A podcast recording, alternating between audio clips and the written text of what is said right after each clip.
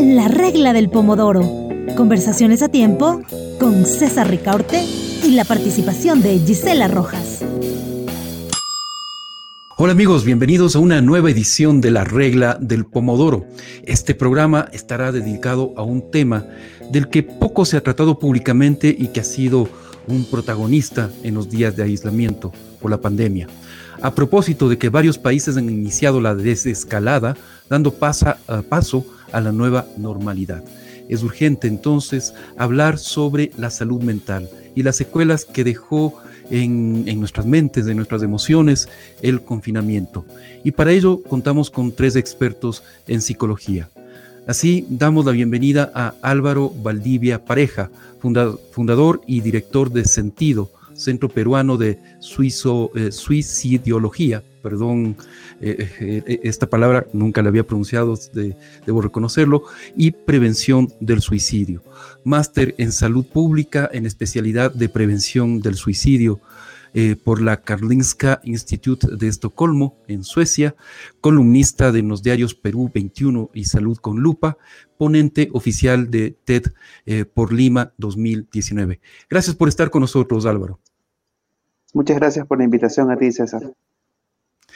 Damos también la bienvenida a Luis González, eh, magíster en psicología clínica, profesor adjunto del Instituto de la Facultad de Psicología de la Universidad de la República, UDELAR, en Uruguay, integrante del Comité Científico Internacional de Psicoterapia Corporal, eh, en, eh, bueno, una asociación mundial. Y bueno, te damos también la bienvenida, Luis. Gracias por acompañarnos. Por favor, muchas gracias a ustedes por la invitación. Y finalmente damos la bienvenida a Clara Paz, docente investigadora de la Universidad de las Américas en Quito, Ecuador, doctora en personalidad y comportamiento por la Universidad eh, de, Barcelona, la V eh, de España. Actualmente mantiene la colaboración con el Grupo de Intervención en Psicología Clínica y de la Salud, perteneciente al Instituto de Neurociencias de la misma universidad, de la eh, Universidad de Barcelona, en España. Sus intereses de investigación se centran en evaluación en salud mental. Gracias, Clara, por acompañarnos en la regla del Pomodoro. Muchas gracias, César. Y bueno, una vez que hemos presentado a nuestros invitados, le doy paso a nuestra compañera eh, Gisela Rojas, periodista de Algrano, quien ofrecerá contexto y datos sobre la salud mental durante la pandemia. Gracias Gisela por acompañarnos esta tarde. Muchas gracias César y a todos los que están viendo esta nueva emisión de la Regla del Pomodoro.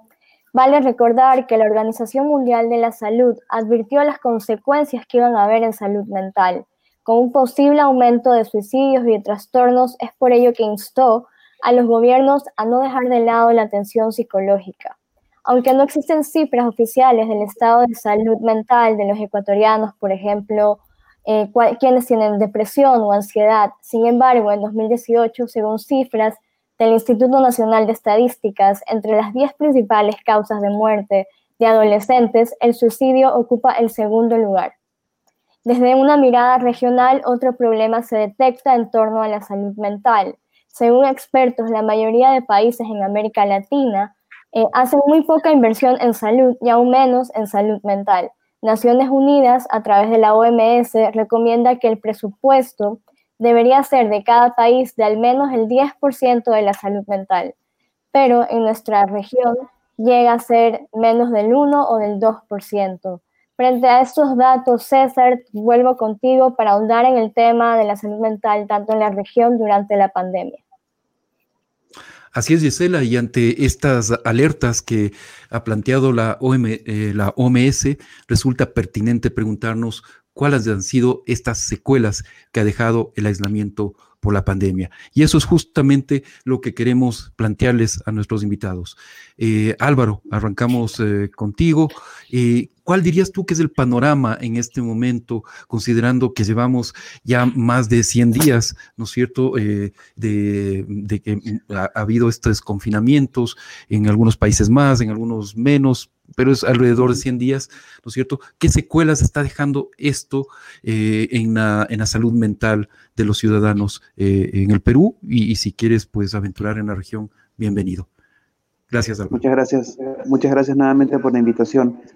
Sí, en realidad eh, nosotros en Perú tenemos más de 100 días, hemos tenido más de 100 días de aislamiento social obligatorio.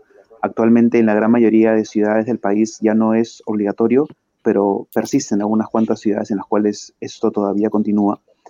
Y el panorama de salud mental en realidad es bastante complejo y es un tanto difícil de especificar porque aún estamos en pandemia. Entonces, eh, los estudios que se están realizando a nivel mundial y a nivel también de la región de Latinoamérica todavía son bastante incipientes porque no tenemos eh, una forma de comparar todavía un después, ¿no? Estamos todavía inmersos en la pandemia. Sin embargo, eh, lo que se ha visto en términos de salud mental, que es bastante preocupante, eh, son cuatro temas bastante concretos, que son aquellos que se están viendo de la siguiente manera, ¿no? justo existe mm, algunos estudios en los cuales lo que se ha hecho es ver cuál es la predisposición de las personas con respecto a la salud mental y la pandemia, particularmente la ansiedad que pueden sentir a ser contagiados.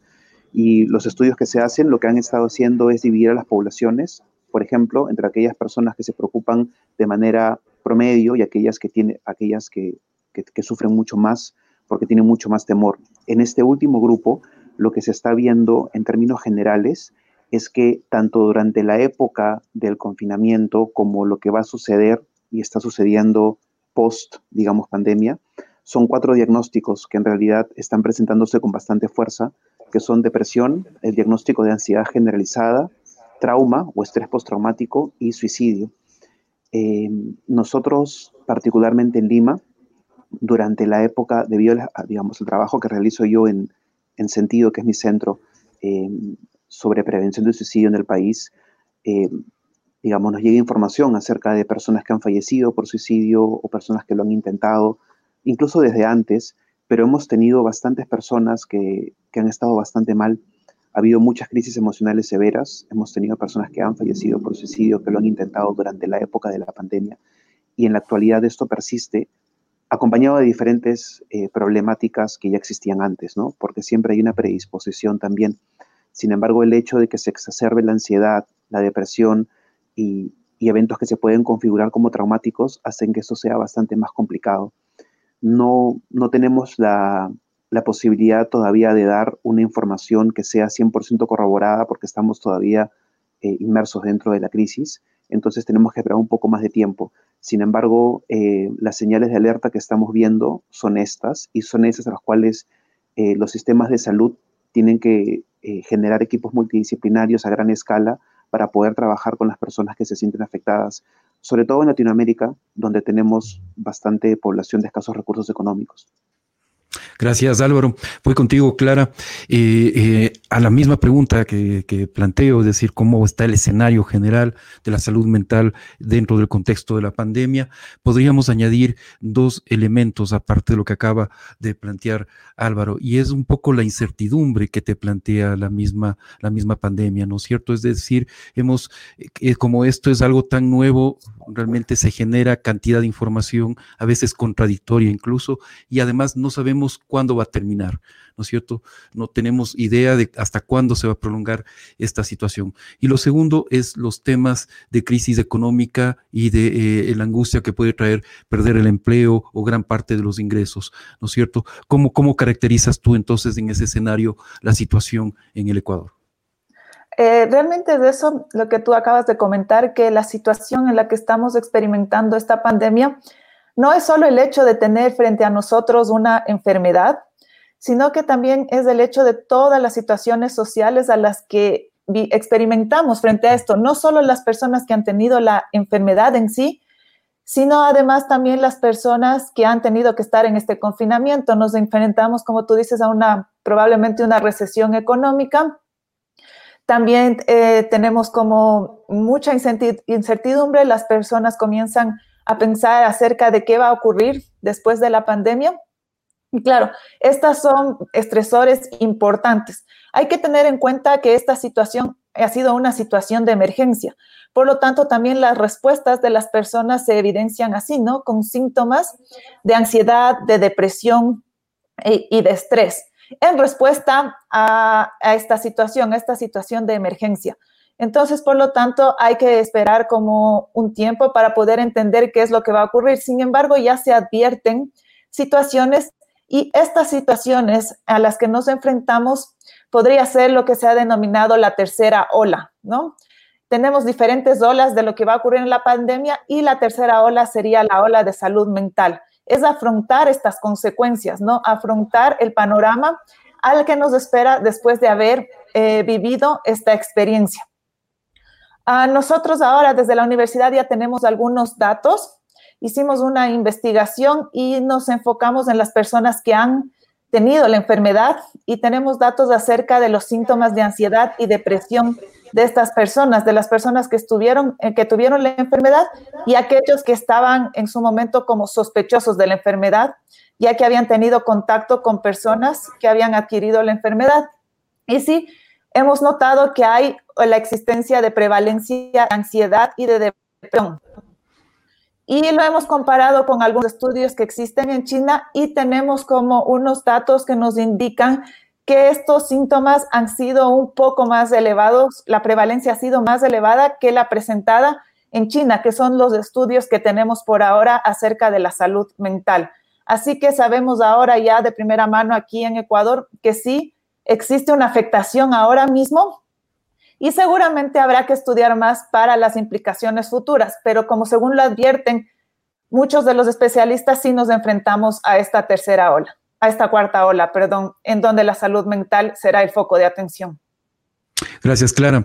Voy contigo, Luis. Eh, la pandemia ha sido bastante más, más leve en, en, Uruguay, pero la situación de confinamiento, de incertidumbre, eh, la crisis económica, eh, yo creo que es eh, regional, afectado a, toda la región. De hecho, hay organismos internacionales que hablan hasta de una reducción del PIB de, de, toda América Latina del 10%, ¿no es cierto?, con algunos picos en algunos países. Pero, ¿cuál es la situación en, en, este momento en Uruguay, en el Cono Sur, Luis? Hace acerca de esta, eh, de, la salud mental, de las afectaciones de la salud mental producto de la pandemia? Bueno, creo que, la pandemia, como cualquier evento extremo, da visibilidad tanto a las vulnerabilidades como a las fortalezas que podemos tener en, distintos niveles, ¿no? En el, nivel, por ejemplo, asistencial, a nivel de salud mental. Eh, obviamente la pandemia va a ser un gran analizador de, cuán lastimado puede llegar a quedar o a estar previamente un tejido social, eh, cuán contenedora puede ser también la malla institucional, ¿no? Desde el punto de vista político, desde el punto de vista educativo, desde el punto de vista este, sanitario. Eh, nosotros recién estamos comenzando a hacer las primeras investigaciones en, la facultad. Eh, creo que, hay que ser prudente también en el área de la ciencia eh, en relación a, los resultados y a las conclusiones que podemos sacar, ¿no? Cuando se violenta, digamos, la, velocidad de la ciencia, se terminan dando productos de baja calidad y creo que tenemos pandemia para, para rato en ese sentido, ¿no?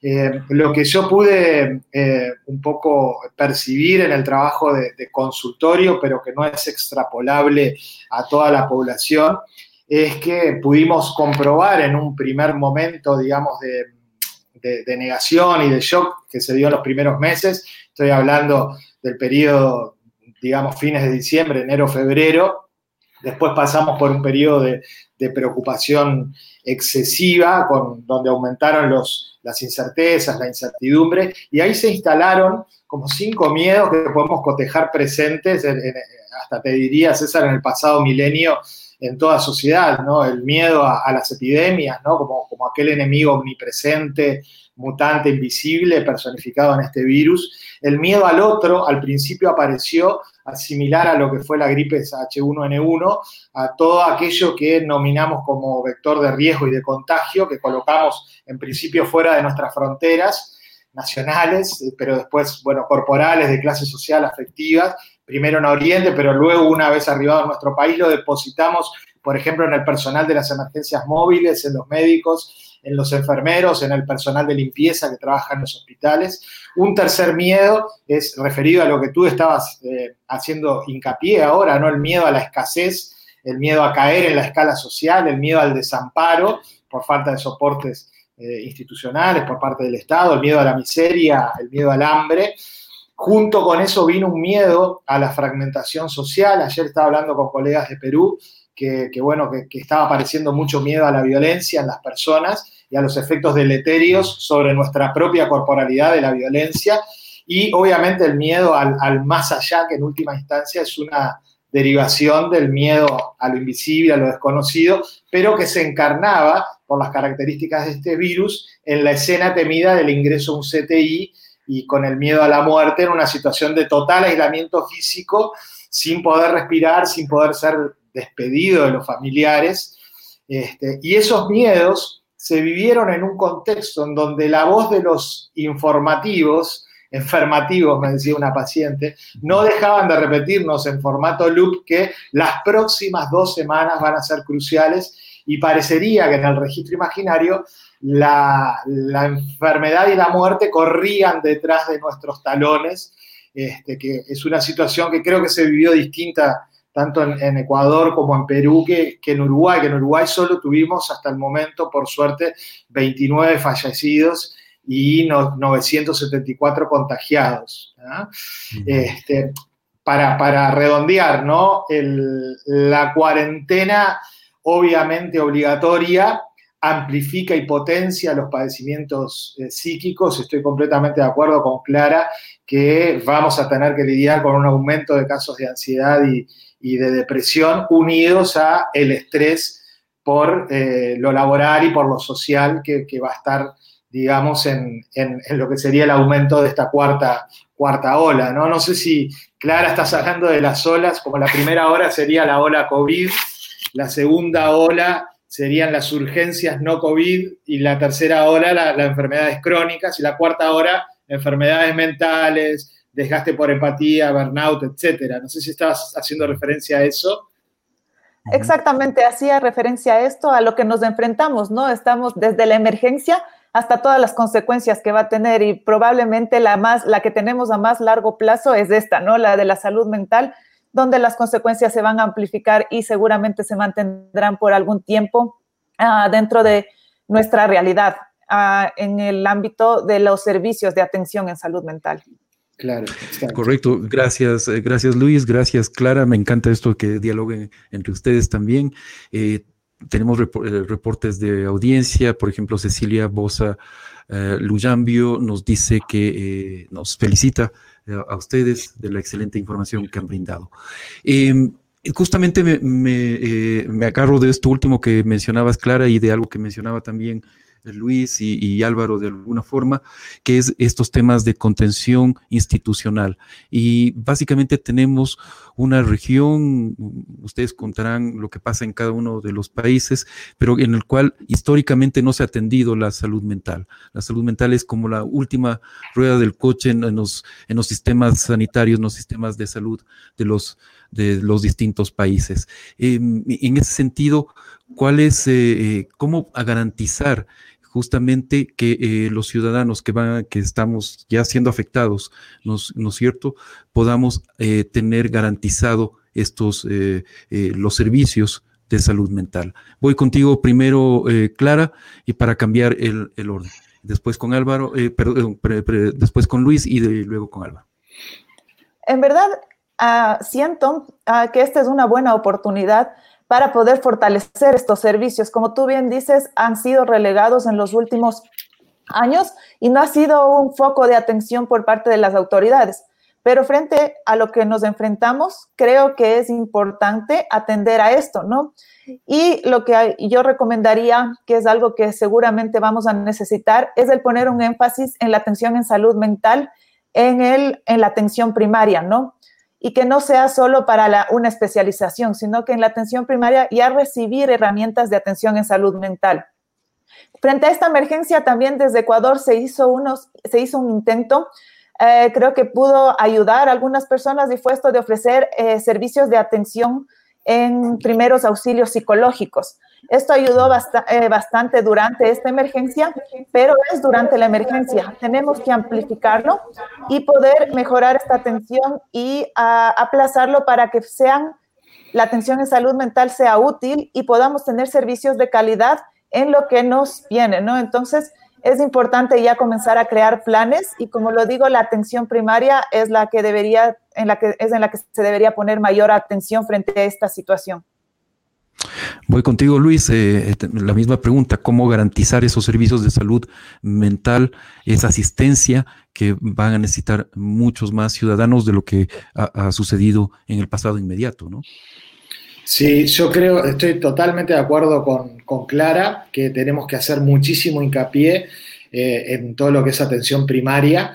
obviamente, frente a, este fenómeno de la pandemia, eh, uno de los aspectos claves de la prevención primaria es prevenir el, contagio. El virus obviamente borra todas las fronteras, las fronteras nacionales, pero también las fronteras corporales. Y acá el desafío es cómo permanecer vinculados en un contexto de distanciamiento físico o de eventualmente aislamiento social.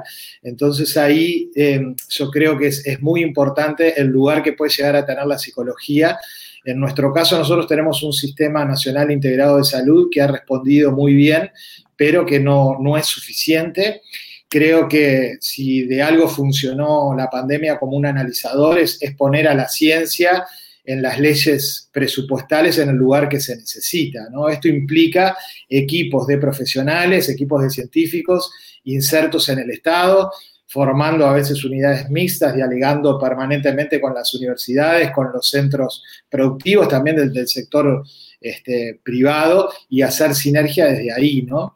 Eh, voy a, tirar un palo para, para, un gallinero que no, es el de la psicología, pero creo que no, no tenemos que, em, digamos, em, eh, que legitimar desde la psicología eh, ningún tipo de ilusión de que a partir de, por ejemplo, inhibidores selectivos de recaptación de serotonina, antidepresivos o de benzodiazepinas, ansiolíticos, vamos a poder resolver las problemáticas sociales, por ejemplo, las problemáticas emocionales o las problemáticas vinculares que se van a generar a partir de esta pandemia.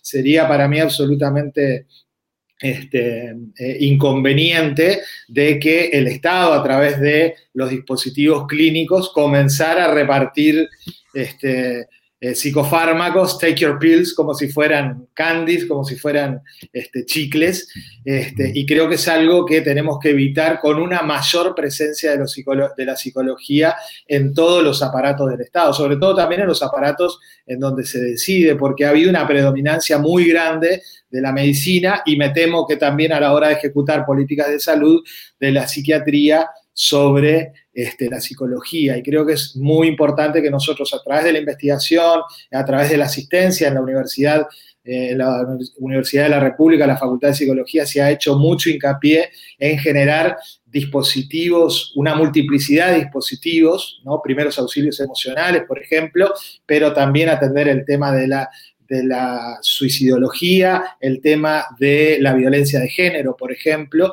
de los trastornos de ansiedad y la superposición de traumas de desarrollo con el trauma por shock. Este, y creo que la psicología tiene que tener un, discurso este, a la altura de las consecuencias, pero para eso también tiene que darse esta conjunción ¿no? con la psiquiatría y con la medicina.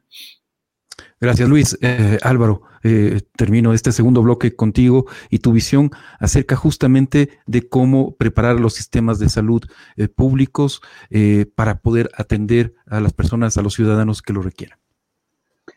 Sí, en realidad he escuchado con mucha atención lo que ambos dijeron porque me, me parece que han dado información muy pertinente. Yo quisiera aportar desde otra mirada, también por mi experiencia como educador. Yo creo que en realidad eh, lo que nosotros tenemos que hacer es, antes de pensar en cómo vamos a abordar o cómo vamos a generar eh, mayores alianzas con atención primaria, con los sistemas de salud, creo que lo que tenemos que hacer es hacer una educación hacia la población en general, porque mientras las personas no sepan que salud mental es muy importante o a veces hasta más importante que salud física, va a ser muy difícil que los profesionales primero tengan interés y luego puedan efectivamente hacer un trabajo que sea lo más pertinente posible. Una de las cosas que yo he notado en, los años de experiencia que tengo es que como salud mental suele ser intangible, no se puede ver con tanta facilidad, a menos que sea, por ejemplo, una crisis, que no es tan común si vemos el común de la población. eh, a diferencia de, salud física, donde es mucho más evidente lo que sucede, es mucho, por poner un, solo ejemplo concreto, ¿no? Eh, hacer una prueba rápida de COVID, por ejemplo, implica un material, implica algo tangible que se puede ver, que, se utiliza. En cambio, en salud mental, nuestros recursos suelen ser a veces instrumentos, pero lo demás es eh, verbal y, y, el interés y la empatía por tratar justamente de ayudar. Entonces, creo que de manera paralela a un entrenamiento o a una concientización sobre lo que hay que hacer de manera técnica, que es lo que ambos han eh, dicho de manera, creo yo, muy, muy, muy apropiada, eh, o incluso antes, tendríamos que tener un buen trabajo de psicoeducación. Nosotros eh, solemos empezar siempre con psicoeducación porque si no la hacemos y no hay una comprensión de la problemática, es muy difícil abordar. Incluso desde la perspectiva de la suicidología, uno de los grandes retos que tenemos nosotros es que las personas entiendan, por ejemplo, que una persona con idea suicida sufre y que no es una persona que quiera llamar la atención, que no es una persona que tenga, eh, qué sé yo, ideas que, que, tengan que ser estigmatizadas, o personas en duelo por suicidio también, que es una problemática más estigmatizada aún. Entonces, creo que nosotros tendríamos que hacer un trabajo multidisciplinario donde la psicoeducación tenga la misma importancia que el entrenamiento técnico, porque si no, no funciona de nada.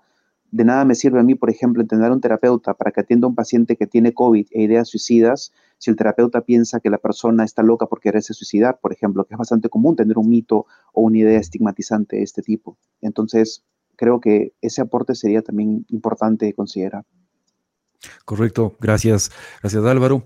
Eh, valdría la pena eh, eh, también hablar de quienes han estado en primera línea en esta, en esta pandemia que han sufrido, han vivido en, esa de primera, en primera persona, en carne viva, las consecuencias más terribles de la pandemia. Hablamos de médicos, enfermeras, pero también hablamos de gente como policías, fuerzas de seguridad, la gente que, que hace la recolección de basura, eh, em, gente que mantiene eh, em, pues eh, servicios funcionando, incluso periodistas, ¿no es cierto?, que tienen que también estar en la calle y seguir reportando.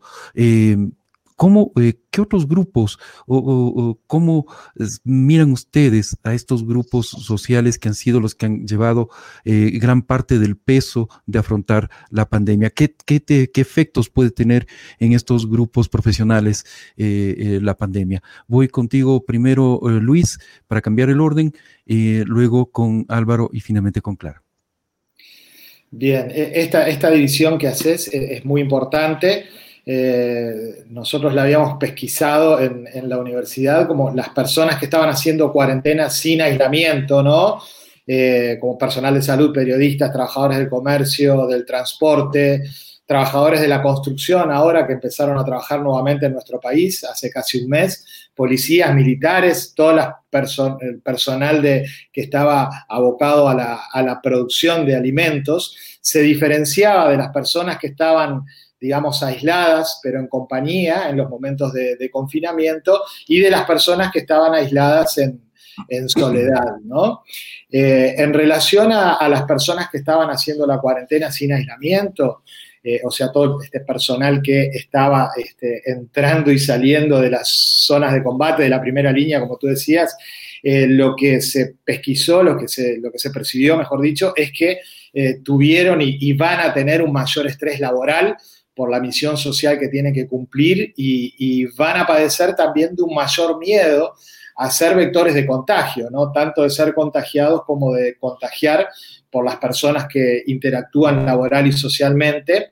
Eh, y por eso veíamos también como un mayor miedo a, a contagiar a sus seres queridos una vez que regresan a sus casas.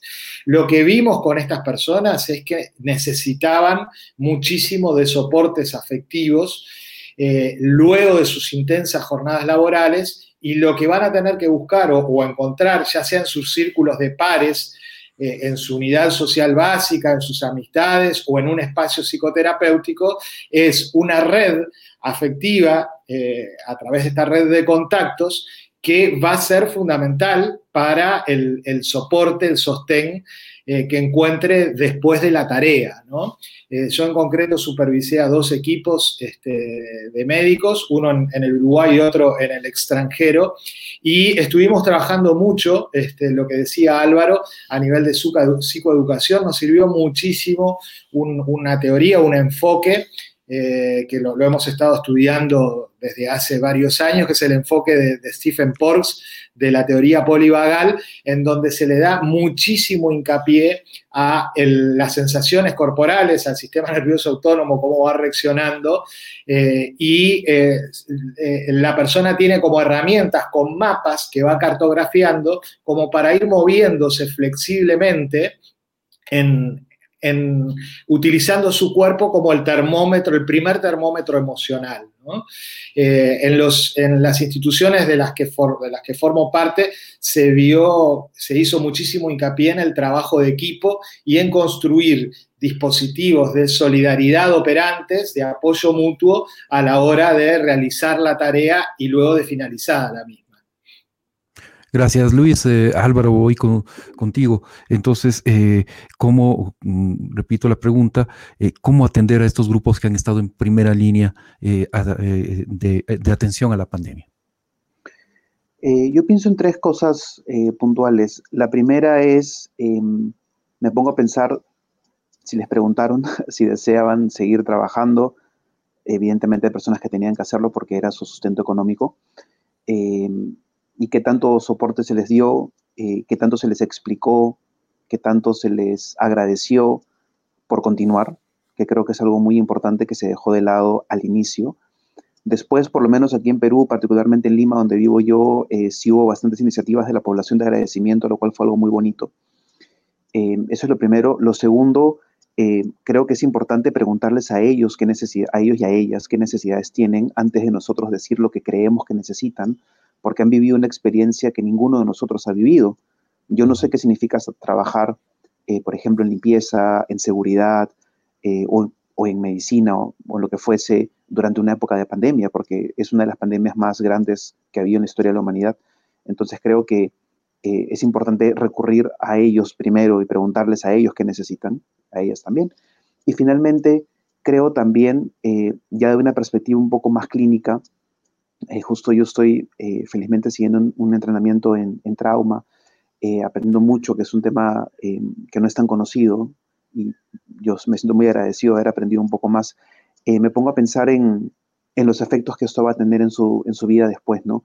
Independientemente de que se les agradezca, independientemente de que se sientan contenidos, de hecho son vivencias muy fuertes. Toda esta época de pandemia es una época traumática para todos, no, no, no es algo no es algo que haya terminado, porque como bien decían, como hemos dicho los cuatro, ¿no? No, ha terminado, estamos todavía inmersos en toda esta problemática. No sabemos cuándo va a acabar, no sabemos si nos van a volver a aislar, o sea, hay mucha incertidumbre y esto genera mucha predisposición y nuevamente muchos eventos que pueden configurarse como eventos traumáticos también. Y con, esta, con este personal que está trabajando bajo estas condiciones, luego de preguntarles qué es lo que necesitan, creo que sería muy importante también indagar en cuáles son aquellas repercusiones que ellos están teniendo como consecuencia de lo vivido y poderles apoyar en eso, porque son vivencias que solamente ellos van a poder, ellos y ellas van a poder comprender, porque nosotros no las hemos vivido, ¿no? Entonces creo que es muy importante que nosotros como sistema de salud no impongamos o hagamos un protocolo estándar de lo que nosotros creemos que es lo ideal, sino que obtengamos la información de quienes lo han vivido y construir una ayuda en función a eso. Gracias, Álvaro. Clara, eh, sí, sí estás en, sala, ¿no? Te vi un, momento. Ah, perfecto. Sí. Eh, bueno, eh, estamos analizando este eh, cómo ha afectado, ¿no es cierto?, la pandemia en la salud mental de estos grupos que han estado en primera línea de, de, combate a la pandemia o que han mantenido a nuestra sociedad funcionando más allá de la, de la cuarentena y de lo que la mayoría de nosotros ha tenido que vivir aislándose en, en casa. Introduzco dos elementos que me parece que es interesante que quizás quieras comentar. Uno que es justamente lo que se planteaba ya Luis Álvaro de alguna forma lo plantearon, que es el tema de la soledad, ¿no es cierto? De Mm. cómo estos, eh, eh, muchas de estas personas incluso han tenido que voluntariamente aislarse de sus familiares para no ponerlos en riesgo. Y lo segundo es, no sé si eh, eh, en el Ecuador o eh, hacia, hacia les, se les eh, ha agradecido lo suficiente o, se, o, o hemos sido más bien un poco ingratos con quienes han estado en esta primera línea de la, de la pandemia. Clara. Es, eh, bueno, sí, ciertamente concuerdo con ah, muchos de los puntos de vista eh, presentados por los colegas y creo que sí, o sea, en verdad estas son las personas que se han enfrentado directamente con la situación y han tenido que experimentar eh, situaciones, bien sean de, de trauma y como tú también dices, situaciones de soledad, de aislamiento, que seguramente van a tener repercusiones en su forma de vivir, ¿no? Dentro de la preparación para cada uno de sus trabajos seguramente no existe ni estaba nadie preparado para poder experimentar eso, sino lo que ahora podemos hacer es intervenir y tal vez intervenir a partir uh, de esto, de preguntarles qué es lo que les pasa y qué es lo que necesitan, ¿no? Tal vez sí, para algunos puede ser que lo que necesitan es sentirse agradecido, sentir que hay un agradecimiento de parte de las otras personas del trabajo que están realizando, pero para otros también pueden, eh, estas necesidades pueden ir desde necesidades básicas, ¿no? Como en ayuda en algunas tareas, porque ciertamente esto no solo ha afectado en su trabajo, sino que las relaciones también se han visto afectadas, ¿no? Al tener que tener un trabajo en donde se enfrentan a este riesgo constantemente, como tú dices, se han aislado de sus familias o han tenido que dejar a sus hijos al cuidado de otras personas. Entonces también se quedan secuelas en lo relacional que también pues, deben trabajarse. Por lo tanto, es importante atender a cada de una de las necesidades. Y concuerdo con esto de que en psicología no existe una píldora mágica y no existe tampoco una reacción mágica ni una intervención mágica. Las intervenciones se adhieren y se ajustan a las necesidades de cada una de las personas, ¿no? Entonces podemos eh, trabajar desde ese sentido y la principal es quien sabe de lo que le está pasando es la misma persona. Ah, y en, en razón de esto, que puede tener que ver con esta situación es que nosotros hemos hecho un pequeño estudio eh, monitorizando, pero no exactamente a las personas que se han enfrentado, sino a las personas que han ofrecido primeros auxilios psicológicos, ¿no? Estábamos evaluando durante todas estas semanas, esta es la semana 14 de la que tenemos datos y hemos ido prestando atención en qué le estaba ocurriendo, ya que ellos no se enfrentaban directamente con la enfermedad, pero recibían llamados, porque era de una línea de atención psicológica, recibían las llamadas de personas que estaban en crisis o personas que tenían problemas relacionales o personas, esto, personas que estaban trabajando y se enfrentaban a la enfermedad directamente.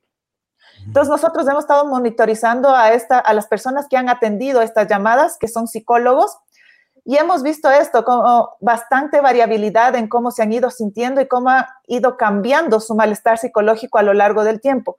Entonces creemos que al igual que estas personas que han estado desde atrás, ¿no? Desde una atención psicológica y desde sus casas atendiendo las llamadas, pero también lo podemos extrapolar y podemos ver que seguramente las personas que están frente a la situación directamente, seguramente tienen periodos en los que el malestar psicológico ha ido cambiando y seguramente hay momentos de mayor tensión, por lo que sí sería necesario intervenir. Otra cosa que me parece interesante también a la que debe prestarse atención es al duelo, ¿no? Como han vivido situaciones traumáticas, han experimentado la muerte de pacientes, la muerte de personas cercanas, estas personas también van a tener estas secuelas y por lo tanto sí se debería como trabajar en algunos de ellos si así lo necesitan en el duelo y poder sobrellevar de la mejor manera esta situación. Gracias, Clara. Eh, tenemos acá uh, eh, en, en, YouTube, eh, nos escribe Estefano Yete Lol. buenas tardes, ¿quién y cómo puede ayudar al personal sanitario específicamente? Pues existen protocolos del gobierno y no veo intervenciones, nos dice Estefano. No sé si alguien quisiera comentar o responder a Estefano. Pues creo que es un poco sí. lo que hemos estado comentando. Sí, creo que tiene que ver con lo que sí. hemos estado diciendo. Sí, Correcto. Justo. Sí, Estefano, ojalá te hayamos eh, podido responder, pero sí, básicamente yo creo que lo que ha dicho Clara, Luis y, y Álvaro eh, va en esa, en esa misma línea de lo que, de lo que tú preguntas. Eh, antes de dar el paso a Gisela, que nos va a traer información sobre lo que está pasando en, eh, redes sociales, hemos hecho una encuesta.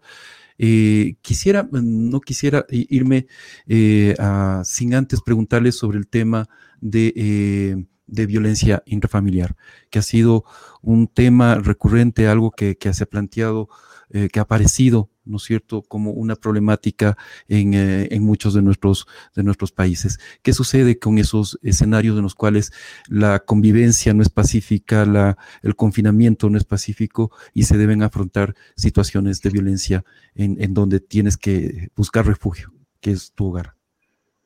Vamos, eh, si les parece, Álvaro primero, eh, Luis y Clara.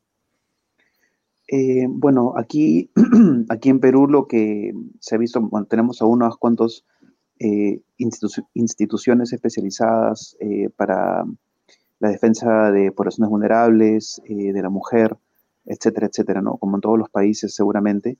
Y bueno, en realidad lo que hemos visto son iniciativas em, para que pueda haber mayor facilidad en las denuncias, para que las personas que son víctimas de violencia puedan de pronto no estar en el mismo lugar eh, donde está el agresor o la agresora.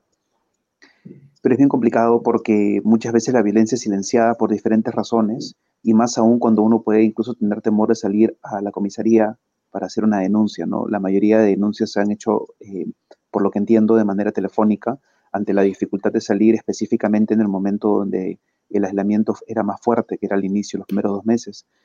Entonces, eh, no tengo un dato específico sobre cómo se ha manejado de manera total, pero lo que sí puedo decir es que ha habido iniciativas de estas características y que en realidad pues el trabajo terapéutico ahí es muy importante, pero también es un poquito difícil porque la mayoría hemos continuado con las citas de manera virtual, probablemente en un tiempo ya de a poquitos con cautela regresemos a presencial, pero es muy difícil, por ejemplo, hacer una sesión terapéutica con una persona víctima de violencia que está en casa con su agresor o con su agresora.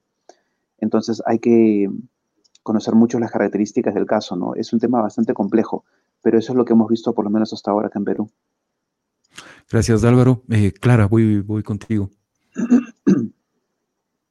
Esta, como decía, la situación relacional es también una repercusión dentro de lo que estaban las consecuencias que han provocado la pandemia. No nos enfrentamos a ya de por el mismo hecho de vivir y convivir durante tanto tiempo con las mismas personas aislados, probablemente produce situaciones de estrés, ¿no? De estrés dentro de la pareja, dentro de la familia, y por lo tanto es evidente que se pueden ocurrir este tipo de situaciones de violencia, y más aún si ya ha existido una historia previa acerca de violencia dentro de esta familia. Ah, como bien lo comenta Álvaro, también ya existe, o sea, sí ha existido aquí también estas líneas telefónicas para que puedan llamar y puedan hacer las denuncias. No se puede todavía bien como entender la magnitud o si han servido para el propósito.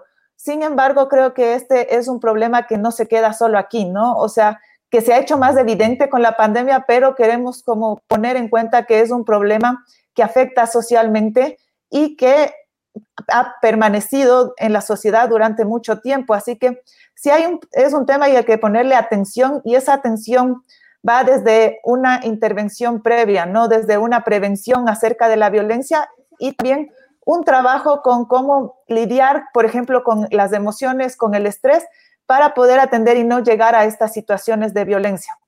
Pero yo creo que es un tema difícil en la sociedad latinoamericana todavía porque no tenemos todos los recursos para poder atender a todas las personas que lo necesitan. Y claro, lo ideal sería alejar a la persona de su agresor o de su agresora, pero todavía nos queda mucho trabajo para poder tener esos recursos y poder crear espacios en los que las personas puedan vivir alejados de los agresores o agresoras. Gracias, Clara.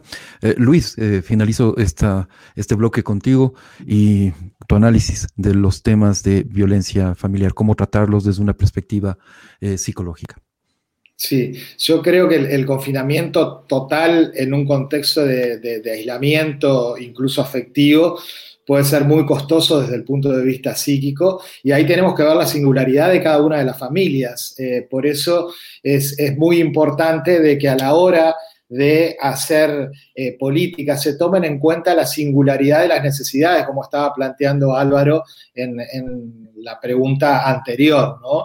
no es lo mismo el encierro en el medio de una separación eh, de una pareja que en el contexto de una luna de miel, obviamente. Y la cuarentena voluntaria que, experimentamos acá en, nuestro país, ¿no? Eh, muchas personas ya la vivían también todos los días en su vida, algunos en absolutamente soledad, eh, como diría un cantante argentino, yendo de la cama al living, otros yendo de la casa al trabajo, del trabajo a la casa. Eh, cada situación es absolutamente singular. Algunas podían ser vividas en un contexto de traumático importante como de violencia de género. ¿no? Eh, en este contexto de violencia, mucha gente puede experimentar un, reacondicionamiento del sistema nervioso asociado incluso a, traumas pasados o, presentes. ¿no?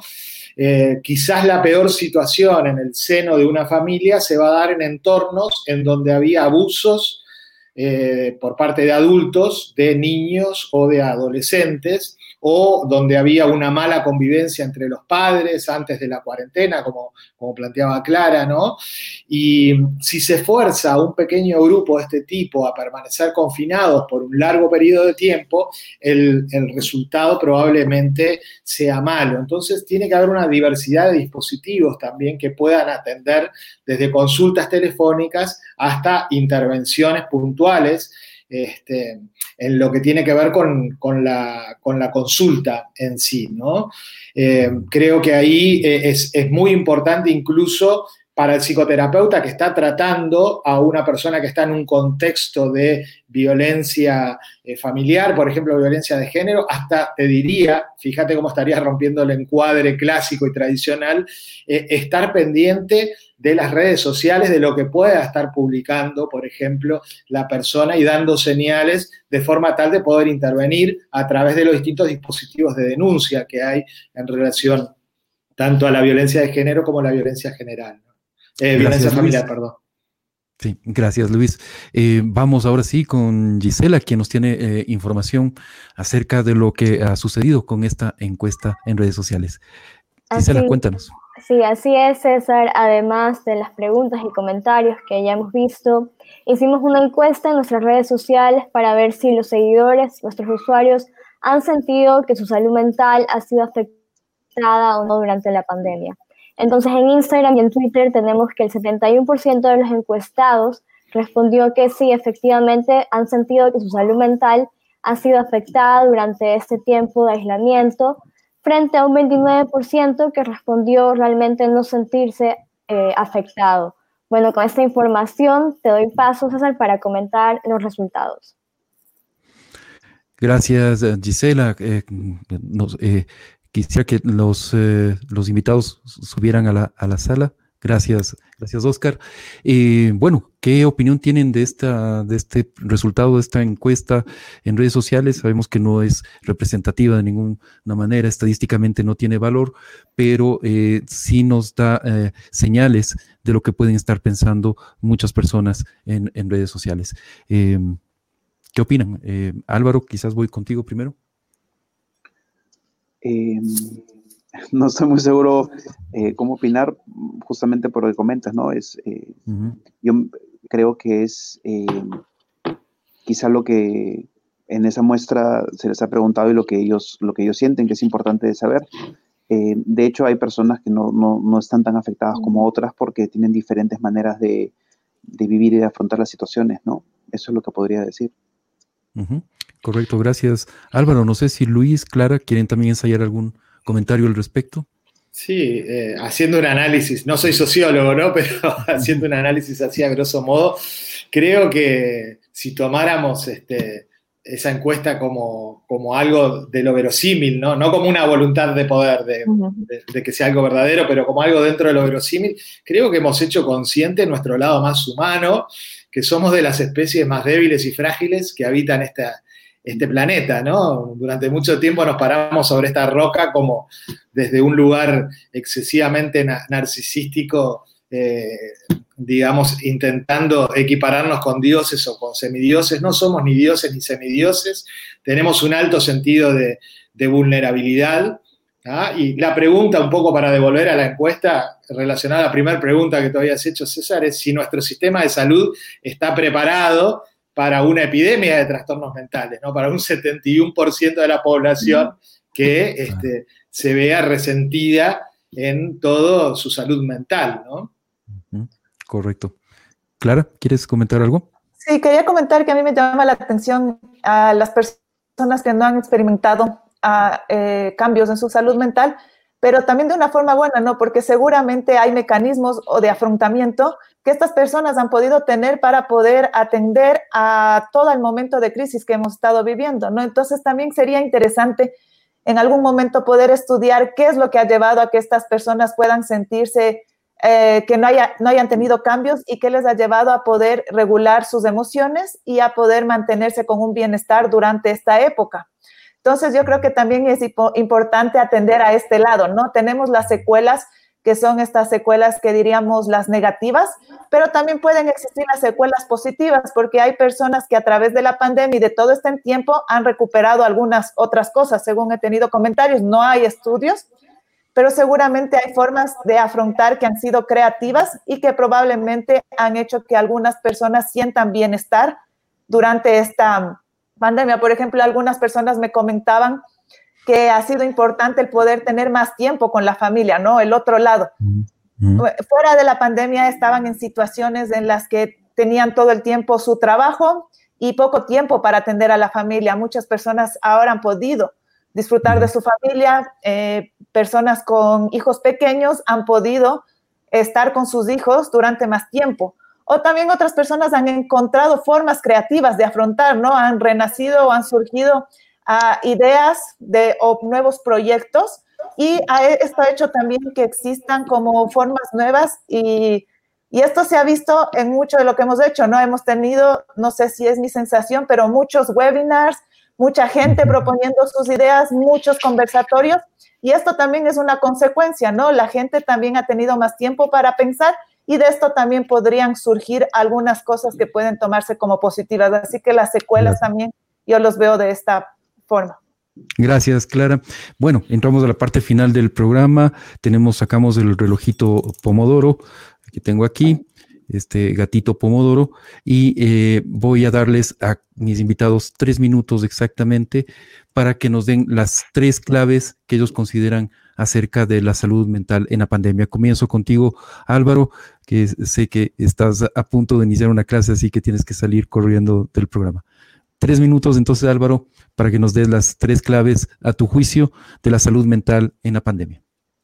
Sí, muchas gracias y me, disculpo por eso, justo, sí, efectivamente tengo que editar una clase. Eh, a ver, eh, la primera creo que es el, entender que todavía estamos inmersos en una pandemia y que tenemos que tener bastante calma y paciencia para saber qué cosa es lo que vamos a necesitar después de esto, porque el después aún no ha llegado.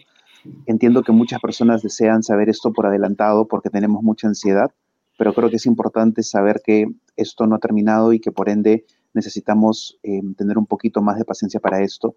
Lo segundo, creo que es eh, la empatía y la falta de, y, el no estigmatizar, ¿no? Eh, muchas personas han sido estigmatizadas por diferentes razones, incluso por tener, por tener COVID o coronavirus, ¿no?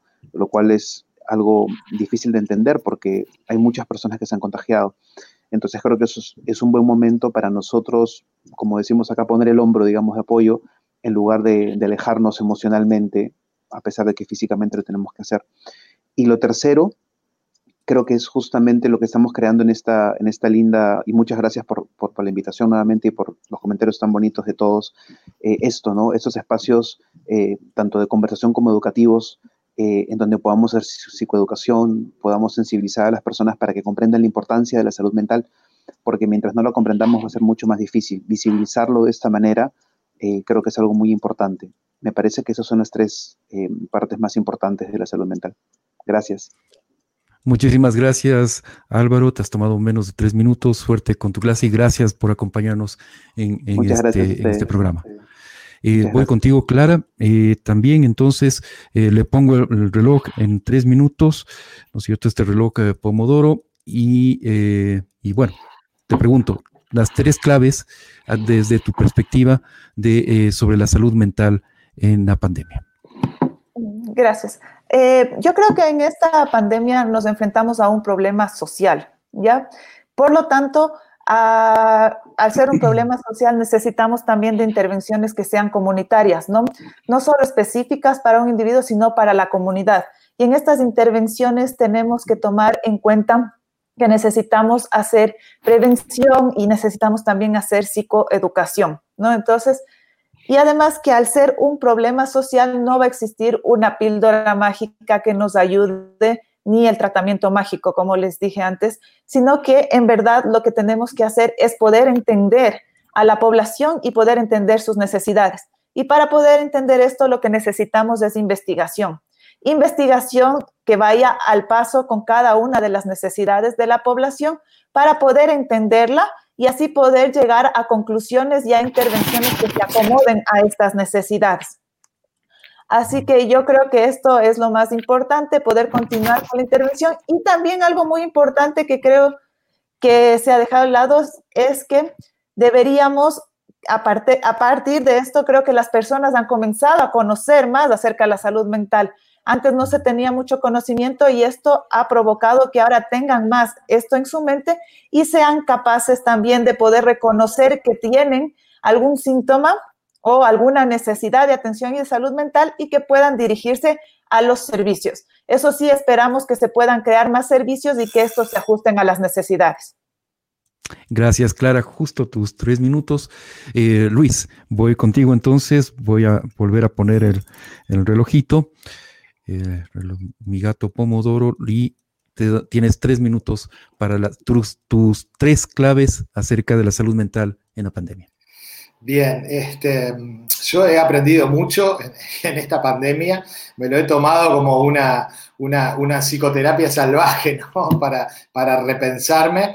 Creo que a, grosso modo podemos sacar conclusiones este, generales. Hay muchas situaciones paradojales, ¿no? La circulación del virus está haciendo vana en algún sentido la circulación del dinero. Yo me, quedé este, absolutamente asombrado de, cómo en este trimestre el, poco dinero que gasté, eh, relacionado a lo que planteaba este, Clara, la, poca necesidad que tuve de gastar dinero, pero creo que el, mayor impacto que creo que ha tenido en mí y en los equipos que, coordino y en los que trabajo es que nos hemos dado cuenta de cómo dependemos los unos de los otros, se nos hizo evidente que necesitamos que nos cuiden y cuidar del otro.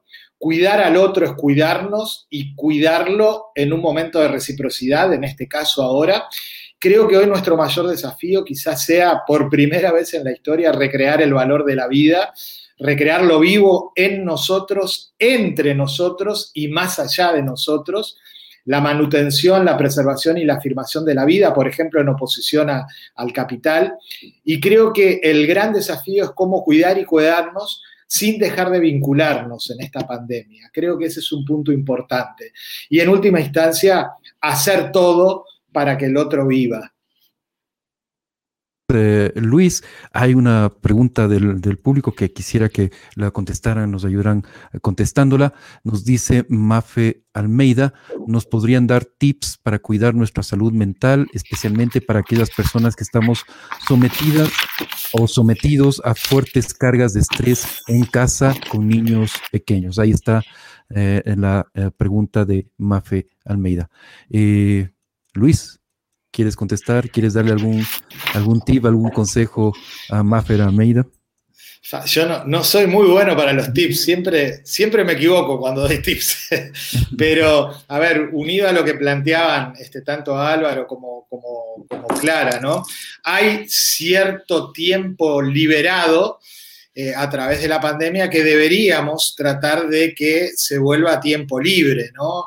Esto implicaría buscar, por ejemplo, nuevas formas de trabajo, buscar eh, aprender de, la crisis, desarrollar metas este, realistas, el, poder tener un contacto, digamos, singular que no lo podíamos tener previamente, como planteaba este, Clara, este, creo que es, clave. Y eh, cómo poder pasar de momentos de tensión a relajación también dentro de la, de la familia me parece importante y buscar coordenadas espaciotemporales yo creo que hay que darle mucho, mucho importancia a lo temporal eh, para liberar tiempo y que ese tiempo sea sentido por cada, uno de los integrantes como un tiempo libre, que ese me quedo en casa implique una pausa reparadora, un cambio en las temporalidades más estresantes como para hacer un contacto más profundo. Clara, eh, ¿Tienes alguna, algún consejo que, darle a Mafe Almeida, quien además nos señala que eh, eh, ese factor del hijo pequeño, del niño pequeño, con el que tienes que, em, digamos, convivir y además hacer tu trabajo, ¿no? Creo que sí que es importante y en, esta, en este sentido es el darse el espacio. Creo que es algo que es necesario darse el espacio y también pedir ayuda, ¿no? O sea, este es un, diría, un consejo que a veces las personas no lo toman en cuenta y es eso, ¿no? A veces decir estas necesidades hacia los que te rodean para así también poder recibir ayuda y darte el espacio, ¿no? Yo sé que puede existir momentos de estrés con los niños pequeños, pero tal vez se puede buscar ayuda a ver cómo poder lidiar para tener un momento para ti misma, en este caso de Maffer, tener un momento para ti misma en el que puedas reducir este estrés y puedas tener actividades propias, ¿no? Así que también es esto, atender a las necesidades y con esto tratar de buscar ayuda en algunos momentos para poder sobrellevar esta situación. Perfecto, muchísimas gracias, Clara. Bueno, también nos volvió a escribir Estefano, que nos pregunta eh, con quién comunicarse, no a las líneas del 171.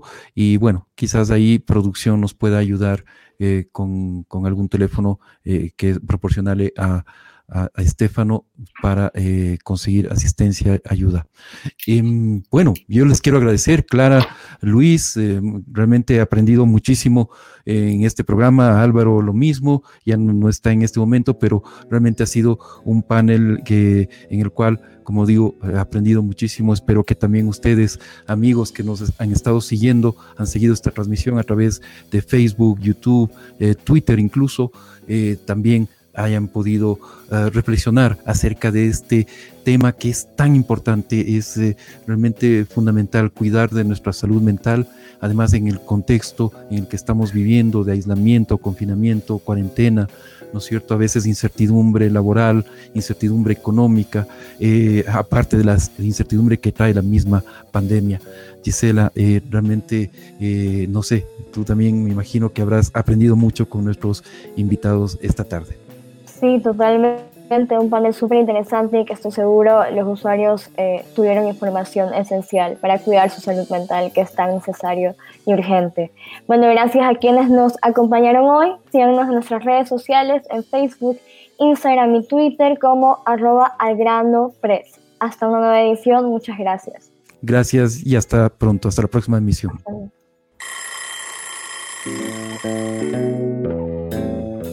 La regla del pomodoro Conversaciones a tiempo con César Ricaurte y la participación de Gisela Rojas.